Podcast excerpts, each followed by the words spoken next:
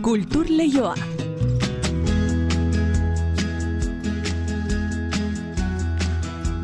Eneriz gorretxategi arratsaldeon. Arratsaldeon inigo. Labetik atera berria den musika, gaur zuen saioan protagonista eta guzti. Bai, bai, bai, bengo, aitor bengo etxea musikari oi hartzuarrarekin itzordu egina dugu, bizirik izenarekin baitator, ba, bere lehenengo lan luzea, ez dakigu LP, mixtape, album, disko nola deitu, berari galdetuko diogu. Argituko digu. Izan ere, ba, baditu, hainbat kontu kontatzeko, orain arte bildu, ba, plazaratu izan dituen eh, doinuak bildu ditu, baina berriak ere jaso dituelako. Eta horren inguruan, ba, galdetuko diogu. Ia, ze asmo, ze irrika, ze gogo. Ea bazar dioen bengok. Musika kontu ez gain erakusketak ere baditugu izpide gaur Gasteizko Artiu Museoan Rafael Lafuenteren konposaketak erakusketa aurkeztu baitute. Gasteizko margolariak mila bederatziun da irurogeitik bi mila eta laura ia ia hila arte egindako lanak biltzen ditu, horietako batzu gainera inoiz jendaurrean erakutsi gabeak dira. Artistak espresionismotik hasita, esparru desberdinetan egindako ikerreta prozesua biltzen du, eta margolanez gain dokumentu marrazki eta bestelakoak ere jaso dituzte, beren hortasuna erakutsiz, maiatzaren ama arte izango da ikusgai konposaketak. Beste erakusketa bat ere aipatu behar dugu gaur Donostiako akuariumen Irene Larrañagak duen insuladas ezagutzeko asmoa baitugu. Bilbon berri ziriaren bilakaera ikuspuntu kulturaletik aztertzen ari dira urban bat behatokian zirkulu formako agorak sortu dituzte, krisiali ezberdinetaz mintzatzeko eta oraingoan elikadura dute izpide herriberako merkatuan ari dira horretan eta gonbidatu Lilian Bakert, Sevillako La Plasita kolektibotik etorritakoa eta Santos Bregaña, Laia Atelierreko zuzendaria izango dira.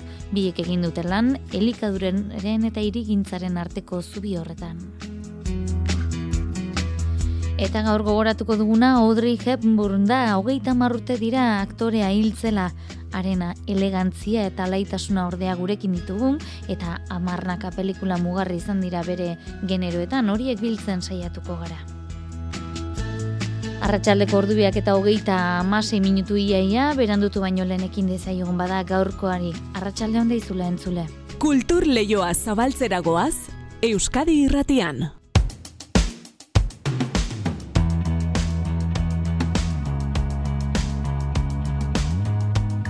Eta has gaitezen, ba, erakusketa ipatzetik, Artiu Museoak Rafael Lafuente artista gazteiztarraren erakusketa monografikoarekin emango diota hasiera aurtengo erakusketa programari. Komposaketak izen burupuen, 2000 eta bostean hiltzen margolariaren hogeita amar artelan inguru aukeratu dituzte, bere ibilbide artistikoaren azken lau amarkadatan egindako lanak. Eta hauekin batera, beste horren beste marrazki eta dokumentu ere badaude, espresionismotik abstrakzio geometrikura egindako bidea ulertzen laguntzen dutenak. Artistaren familiaren esku daude erakusten diren obra gehienak eta museoak La Fuenteren oinordekoekin elkarlanean osatu du erakusketa. Gaur arratsalen inauguratuko da artistaren inguruko mai inguru batekin eta maiatzaren 14 arte izango da ikusgai. Mailu Odriozula kontatuko digu. Rafaela Fuente artistaria aitortza egiten zaio konposaketak erakusketa honekin. Artiun museoak berak bilduman duen obra batekin hasten da artistaren nondik norakoa marrasten duen ibilbidea.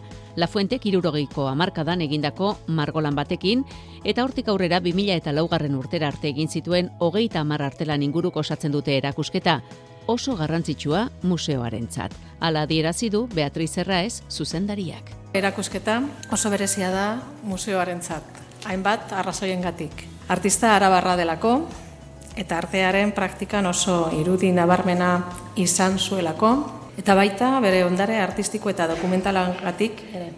Kasu honetan artistaren familiari esker osatu izan dute erakusketa, erakusten diren artelan gehienak familiaren eskuetan daudelako, eta ez bakarrik artelanak, baita artistaren ibilbidea ulertzeko jarri dituzten dokumentuak eta marrazkiak ere. Hau horrela, artiumetik familiaren eskuzabaltasuna eskertu nahi izan dute. Dakizuenez, artisten ondare konserbatzea eta zabaltzea museoaren helburu garrantzitsu bata. Proiektu hau posiblea izan da La Fuente familiari esker, eskerrik asko, gorka, zure gatik eta baita zuen esku zabaltasunagatik ere. Eta familiaren ere oso garrantzitsua da erakusketa, egindako lanaren aitortza da beraientzat eta ematen du artistak egin zuen bideori egin eta ulertzeko modua. Gorka, Rafaelen semea da. Nosotros estamos encantados con esto, porque algunas de las cosas que se van a ver ahí, y Aita no las expuso en vida, y bueno, es una oportunidad también para ver todos esos procesos de trabajo. Konposaketak erakusketak ez du Rafael Lafuenteren atzera begirako bat izan nahi, baina balio du esan dugu, artistak espresionismotik abstrakzio geometrikora egin zuen jauzia ikusteko eta ulertzeko, tartean, publikoaren aurrean inoiz erakutsi ez diren artelanekin. Ikusgai izango duzue, Artiun Museoan maiatzaren amalaura arte.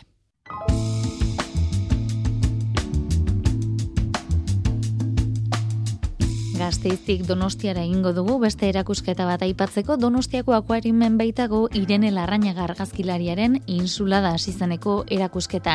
Itsasoan barrena Formenteraraino eramango gaitu. Han bere kasa bakarrik bizitzeko autu egin duten emakumen erretratuak egin ditu paisaiaren argazkiekin osatuz. Gertutik ezagutu ditu eta bizi duten autonomia horrek askatasuna ematen diela adierazi diote. Adiskiden arteko sarea eratu izan ere nabarmendu dute. Mari Jose Uriak daki honen inguruan. Irene Larrañaga urruti euskal kazetaria eta argazkilaria da. Formentera uartera maiz joaten da eta han bakarrik bizitzea hautatu duten emakumeak elkarrezketatu eta erretratatu ditu. Askatasunaren eta independente izateren autua egin dute artista beraren antzera eta dizkide sarea dute inguruan. Irla txikiak uarte batean, hala esan digu argazkilariak. Beraie bakarri bizitzearena aukeraketa bat izan da. Ez bizitzako horra eraman ditulako, baizik eta bereik aukeratu dutela. Eta nik uste badala garaia, hogeita bat mendean baita ere pixka bat hori ba, aldarrikatzeko, ez? Bakarri biz, emakume batek bakarri bizitza erabakitzen duenean aukeraketa bat egiten duela eta ez dela inork edo alboan duen pertsona batek edo ez dela norbaiten alaba, norbaiten en, biloba, norbaiten emaztea, dela bera, ez? Bere esentziak markatzen duela bera zein dan eta pixka bat hori da aldarrikatu nahi duen erakusketa honek modu batea du estera. Txuri beltzean emakume horietako bosten erretatu handiak daude, bakoitzaren ondoren pareko irudia haren izaeraren simbolo eta formatu txikian berriz paisaien argazkiak. Eta beraiekin hasi nintzen, ba, bueno, ba, geratu, e, proiektu esplikatu eta beraiekin denbora pasa eta azkenean hemen ikusten dianak dira emakumeekin egindako argazki topakete horien ondorioa da eta baita ere geronik bueno kazetaria izanik ba bueno hortikan ere badaukat eta denei galdetegi bat egiten nien. Beraien bizimodua pixka bat kontatzeko zergaitik erabaki duten bakarrik bizitzea zergaitik bizimodu aldatuko luketen ala ez zer dan eh, bakardade hori ondo bizitzearen e, alderdirik onena zeintzu dian, e, ze desbentaja edo ze desabantaia ditun. Pare-parean dugu Marga Berenger jubilatua, itzindaria izan da, ondoan du itxasarriaren irudia. Marga jubilatua da gora, nirlan bizi da, espalditik, katalana da, baina formanteran bizi da. Bera izan zen, estatu osoan lehen itxasontzi, merkatal itxasontzi eraman zuen lehen emakume kapitaina. Urteak egin zitu mundu hortan, gizonezko egin, gizonezko zinguratuta, eta jubilatu zen, eta irlan bizi da, baita ere ba, itxasoz inguratutako lurrean. Eta bere onduan formenteran bi faro daude eta bere onduan faroa dago ez. Edota hogeita emeretzi urteko irakaslea. Bera da oso emakume borrokalaria. Bere erretatu ikusez gero, bai bere begietan eta bai besoan duen tatuaje handi hortan dauka e, borrokalari, emakume borrokalari zapatistaren tatuaia. Orduan, berak niretzako e, borroka e, islatzen du, oza, nik bere begietan borroka ikusten dut. Era berean beste hoi bat emakumeren testigantza jasotzen du erakusketaretoan jarri duen ikusentzunezkoan eta aretoaren erdi erdian iparrorratzari gabeko brujula. Ikusketa erdi erdian dago brujula bat, iparri gabeko brujula bat. Bueno, ba, iparra bakoitzak bilatu dezala ez, baina bai erakusketan eta eta bueno, beraiek ere pixka bat ipar horren bila ere jundia eta bakardadeak ere laguntzen die ipar hori aurkitzea. Askatasunaren adizkidetasunaren bidez osatutako sarearen aldarria da Irene Larrañagaren insulada izeneko argazki irakusketa eta Donostiako akuariumen martxoaren amabirarte ikusgai ongo da.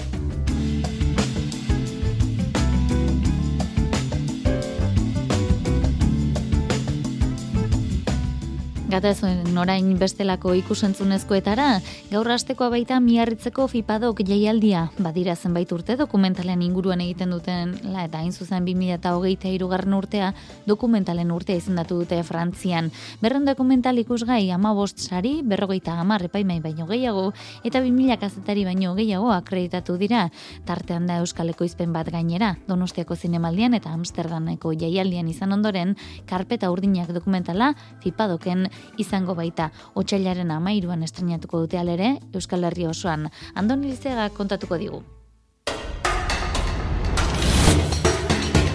Nazioartekoa bai, berroita mar herrialdetako dokumentalak, zinemarako edo telebistarako eginak, sailak, websailak, podcastak, errealitate virtuala, molde guztiak, Euskal Ale bat aurten torturari buruz, Ander hiri artek eginiko karpeta ordinak, Unpacked saileko leian izanen da ingurumena, gizaskubideak, gai sozialak, horrelakoen saila da, Unpacked. Karpeta ordinen ekoizlen artean, gazti beltza, Kati Potxelu. Olako sailean e, genera eta orkestea guretzat importanta da, impact saila da, eta hor dira e, gai sozialak edo ingurumenari lotutakoak edo e, diren dokumentalak eta nahi dutenak e, impacto bat sortu e, jendeen gan eta gauzak jakinarazi eta iritziak e, aldarazi edo bederen iritzi bat egiteko gai horiek buruz. Fipadokeko irureun emanaldien artean iruk euskerazko azpitituluak izanen dituzte horra Fipadoken euskora kuota. 2000 film ikusi dituzte eta berreun aukeratu horietatik eun eta berroita bat leian. Anne Georgette. Donc l'année du documentaire, elle démarre à Biarritz, elle va être annoncée ici mm, vraiment... Frantziako dokumentalaren urteari hemen, emanen diogu hasiera. Dokumentalaren hiriburu izanen gara. Aurten, berritasunen artean, azken asteburuan ere filmak ikusga izanen direla, ez dira soilik sariak izanen. Astean zehar, denborarik ez dutena kontutan hartu ditugu. Nerabeak eta gazteak protagonista lan askotan, dantza munduan, eskuntzan, aktualitatea ahaztu gabe, Ukranieko gatazkaren inguruko lanak, egungo gerraren ingurukoak edo Estalinen garaiaren ingurukoak. Kirolek ere tartea heldu den urteko olimpiaden partaide izanen baita fipadok hain zuzen errukbiari buruzko hainbat lan. Landetan, irurogoiko amarkadan izan zen derbi mitiko bat adibidez edo bolikostako aur talde baten historia. On a des propositions dont on est très fier, on est des œuvres qui ne verront nulle part ailleurs. Euh... Aukeratutako bildumaz oso harro gaude, inun ikusiko ez duten lan asko dago eta jende guztiari zuzendutakoa da, adin guztientzat, denetarik eta estilo guztietan. Bost ordu arteko dokumental zailak bere sotasunean emanen dituzte lehen aldiz eta arrakastaren arabera segituko dute elduden urtean. Urtarrilaren hogeitik, hogeita sortzira miarritze bereko baionako eta doni beroltzuneko sortziaretotan, irureun emanaldi baino gehiago eta ehundikora filmetako taldeak, zuzendariak eta protagonistak etorriko dira.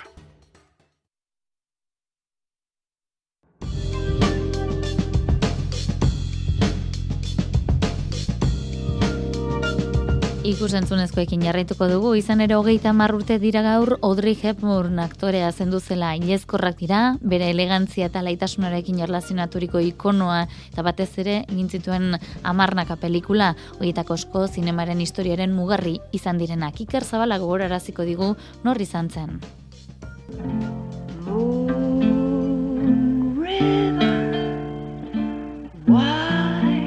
than a Audrey Hepburn estilismo eta elegantzia ikono bezala dauka esarria talde imaginario horrek, baina bere irudi horren atzean iragan mendeko berrogeita margarren eta irurogei garren amarkadetako aktore nabarmenetako bat dago, batez ere estatu batuetako sineman.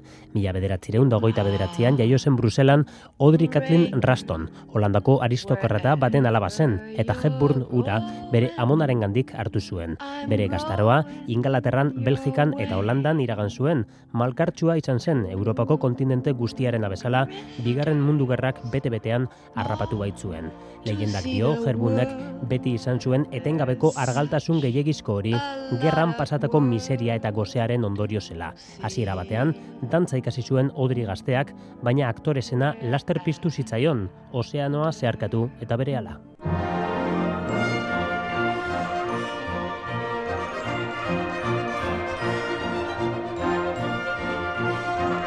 Roman Holiday mila bederatzereun da berrogeita mairuan, ia bere lehen filmea izan zen, baina momentuan bertan izar diztiratxu bilakatu zen. William Wylerrek Elizabeth Taylor nahi zuen bere patutik ies egin nahi duen printzesa eragitzeko, baina kamera aurreko proban Hepburnen naturaltasunak harrapatu zuen. Well, it's you. Yes, Mr. Bradley. Or is it? Did you like it? Very much. So that was your mysterious appointment. Mr. Bradley, I have a confession to make. Irakurketa nitzeko ipuin honek BAFTA urrezko globoa eta Oskarra eman zion Hepburni eta publikoa poltsiko eratu zuen melankoliaz zipristindutako komikotasun horrekin. Il est entré dans mon cœur une part de bonheur. Why are you looking at me that way? Urrenko hamarkada intentsitatez betea izan zuen Hepburnek, Billy Wilderrekin lan egin zuen entzuten dugun Sabrina hontan edo Arianen. Errusiako drama epikoa probatu zuen War and Peaceen, Westerna, The Unforgivenen edo bere gazte pasioa berreskuratu zuen dantza, Fred Asterrekin batera egineko Funny Face hontan. I want to see the den of thinking men like Jean-Paul Sartre.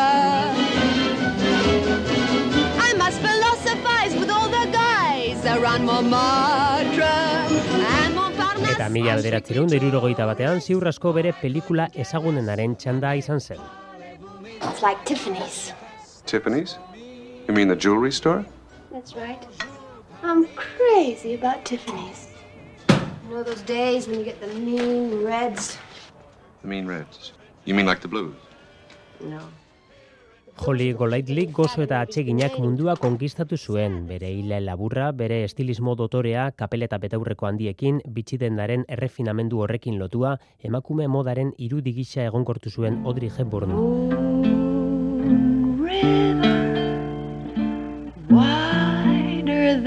Edo nola, sentsazioa dago bere emakumearen figura irudixe eta harinarekin erlazionatzen dela zenbaitetan. Beti George Pepper, Gregory Peck edo Humphrey Bogarri erreplika emanez. Agian, enkasilamendu faltsu honek, Hepburnen aktore talentua agerian geratzen den beste lan batzuk eskutatzen ditu. Hala nola, The Non's Story, Wait Until Dark edo The Children's Hour, honetan, lesbianismoaren gizarte estigmak aztertzen ziren, Shirley MacLaineekin planteatutako buruzburuko zirreragarrian. Lots of chocolate for me to eat. Lots of cow mite, lots of eat. Mila bederatzeron eta irurogeita lauan estrenatu zuen My Fair Lady, baina bere pelikulak geroz eta bananduagoak zeuden. Bere azken lanetako batek, Euskal Herrira ekarri zuen. What will you do now? Fight the sheriff? More corpses? Aren't you sick of it? On the 12th of July, 1191, Robin and Marian, Robin Hooden zahartzaroa aztertzen zuen pelikula Nafarroan grabatu zen ein handi batean. Bigarren aldiz, moja bat aragitu zuen Hepburnek, eta honek trasendentzia handi izan zuen emakumearen bizitzan. Ekimen humanitarioak izan baitziren bere ardatza azken urteetan.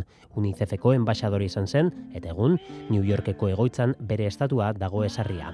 Gazte zendu zen, irurogeita iru urte eskasekin kolon minbizi baten ondorio, ogoita maru urteren ondoren, bere laburra, bere irribarre zabal eta argia edo bere dotorezia geratzen zizkigu, baina batez ere aktore jinua zuen emakumea, instant batean zoriontasuna, melankoliaz bustitzeko gaitasuna zeukana. Breaker, wherever you're going. Kultur leioa Euskadi irratian.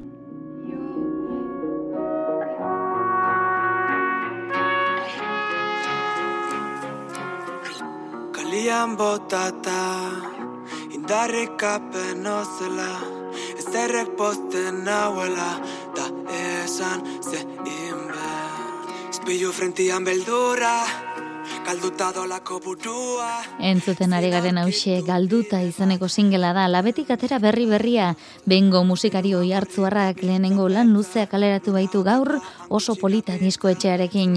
Lehendik ezagutarezitako bakarrik, saiek eta hemen gatxik abesti ez gain, berri hau ere jaso du bizirik izeneko lehen lan luze edo mixtape honetan. Gogaldaketaren bilakaeran bake mentala ekarri omen dio, baina hala ote den, ba bengori berari galdetuko diogu. Aitor bengoetxea, arratsaldeon eta ongi etorri kultur lehiora. Haupa, guardio, entzemot. Ondo, ondo, zuere bai? Bai, erki, erki, tope, Gu- bai, bai. Gustura, zorionak esan beharko dizugu, ez dakit, orain arte em, ez da oso zabaldua, ez da, sarean abestiak zintzilikatu ostean disko bat eskuartean eh, izateko autua, ez da? Bai, bai, mi amiga esker lehenengo, eta bai, egin oso pozik gauden, e, era pizkatola dugun lehenengo lan hola santu bezala ez, Lucia edo, eta bueno, azkenin ja gopia genuen atatzeko hau, ze urte bateko lana izan du bat, eta- hoize, oso pozik egia zen. Mhm. E, eskuartean ala ere, otxailan izango dugu oraindik orain, e, sarean plazaratu duzu lan luzea, ez da? E, zer bakatu, somerri bakatu? Eskuartean otxailan izango dugula diskoa fisikaki, ez da? Ah, bai, gero bai, hasiko dugu e, bira otxaiak lauian donostian, e, daba daban, eta hortxia esalduko ditugu kontzertuan bertan, e, bueno, bai, bai e, kamisetak eta mertxan da guztia, eta, zera, e, diska fizikoa bai, da, bai. Mhm. E, esan duzuenez, ba, aldaketa bat edo nabari liteke, e, zertan aldatu da bengo hasierako kantuetatik orain golan luzera? Bai, azkenin egia dena da, e, nik uste izan duela gehiago ekoizpenan eta inguruan, azkenian, ba, zen intenian ni abezen taola, iten un pizkat, ba, bueno, dena nire kabuz edo nire legela, logelan grabatu zala hotxak, eta hori egia da, ba, e, monde izeneko ekoizle, e, bueno, Nafarrako ekoizleak ina lanian tope, azkenean nik uste, ba, ekoizpen guztiak guri dienen, bueno, dielako, ba, aldugula, ez, e, gure ikutu eman edo gure, gure soinua kasu honetan. Mhm. E, zuen ikutua du, nola deskribatuko zenuke ez dakite mm, ze doinu mota dakar disko berri honek, lan berri honek? Ba, gila azkenin, bai, e, pizkat igual nostalgia puntua dakate kanta gehienek, eta pizkat, ba, e, diskoak izan hau bizirik, nola bait, ba, lehenengo kanta delako galduta, eta azkeneko da barkamena, ez orduan, ba, izango zen pizkat bizirik egotia dela ez, pues, gaizki egotetikan e, ongi egoteko prozesu hoi, eta pizkat diskoak izlatzen uste hori dela ez, azkenin, ba, fase ezberdinak ditugula gure, gure gaizki egote hortan, Eta, bueno, pizkat, azkenian, ba, zaude moduan, pues, bizirik egotia hori dela, ez? E, azkenin, olako, olako momentuak bai pasatzia, eta eta hori horregatik handa izena pizkat. Mhm. Orain alere, ba, norabidea nola ere finkatu duzu, eh? eskuartean duzu lan berria, esan duzu, badituzuela datak eh, ba, holtza gainean aritzeko, txailaren lauan eh, donostian hasiko zarete da badaban, hortik aurrera etorriko dira Durango, Laudio, Arrasate, Iruña, Bilbo, eta beste hainbat. E, nori gustatuko zaio, nork entzun beharko luke lehen lan luze hau? Bueno, ba, nik uste e, lan honek dakana da, ba, bueno, e, azkenin gure pizkat e, laneko esaldia izango zen barruan dugun ateratzen dela barkamenako zatitxo bat. Orduan nik uste ba, gure musika dela pizkat, ba, holako zerbait, ez? Azkenin e, zerbait organikoa naturala egiten duguna e, estudioan edo. Eta orduan, ba, jendia gustatzen bali bat la musika bizkatela naturala dena edo organikoa edola, pues, bueno, igual aldi gustatu edo iritsi bai letrak edo doinuak, eta eta hoize. Mhm. Letrak eta doinuak aipatzen ari gara, lan luzea eskuartean e, berehala izango dugula, gaur sarean e, azalduko duzuena, baina sarean plazaratu duzuena bideoklipa da, entzuten ari garen edo entzun dugun galduta doinuaren bideoklipa, horrekin ere gustura?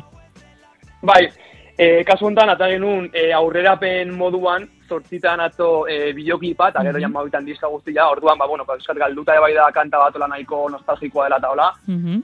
Ta, ta bueno, bideoklipan bai izatu genuen, ba, ez, pantalla moduko batian, e, bueno, gizun oroitzapenak edo ikusten nahi zela, ez, eta, eta pixkat, ba, horrekiko nostalgia puntu dakazula, minio batez ere bukaeran adidez, ba, trompetak inta hola, ba, hau zendu kanta nola bait, e, bueno, e, ez dakit nozan, esperantzan be, puntu bat edo ematen, bai, ez, Mhm. eta, eta hoize. Irudiak zeureak dira? Bai, hori da, hori da, bai, bai. Mhm. Tira, ba, Aitor Bengoetxea, eh, eskerrik asko gaur, eh, horren egun berezian eh, kulturleioan izatearren, zorterik onena opa dizugu, Euskadi Errateko guinetatik, eta horren ere badakizu lan berririk baldin baduzu, ba, gustura emango dugula hemen horren berri. Ondo izan eta nahi duzun arte? Mila, mila, eskertu dut, eskerrik asko, ongitan, ongitzei.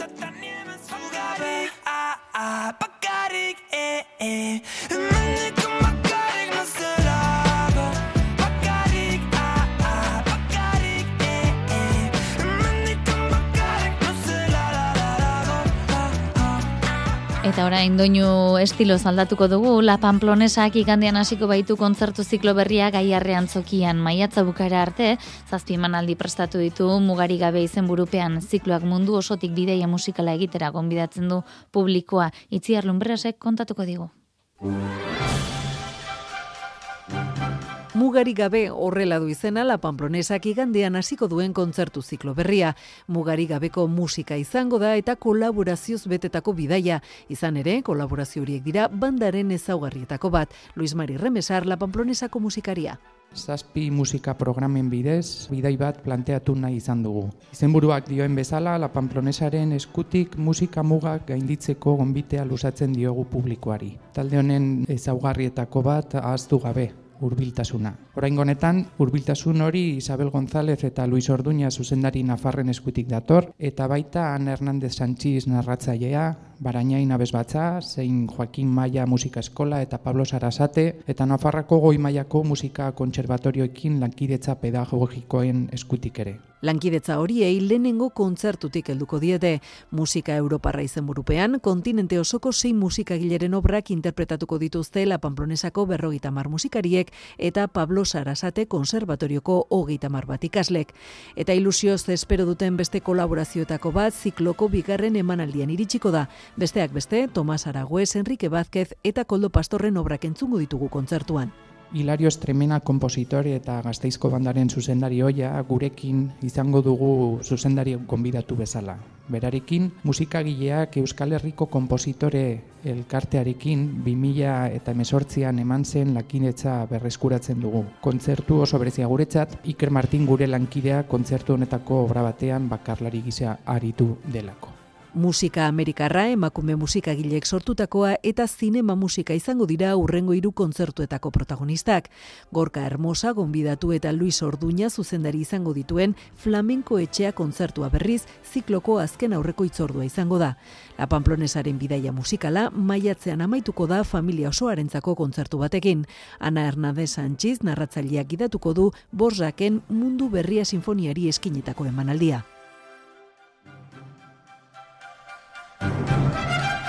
Amaiera ipatu du itziarrek eta amaitu Dr. Deseo taldeak gaur eta bi arramaituko du Bilboko kafe antzokian maketuen iraultza birere bira ere.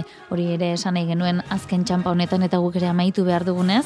Gaur esango diezuegu teknika eta realizazioan Xabiraula eta Josi Alkain aritu zaizkigula orain badakizu albistek euskaderratean eta ondoren kantu kontari Josina Etxeberriarekin. Astelen arte ondo izan, aio!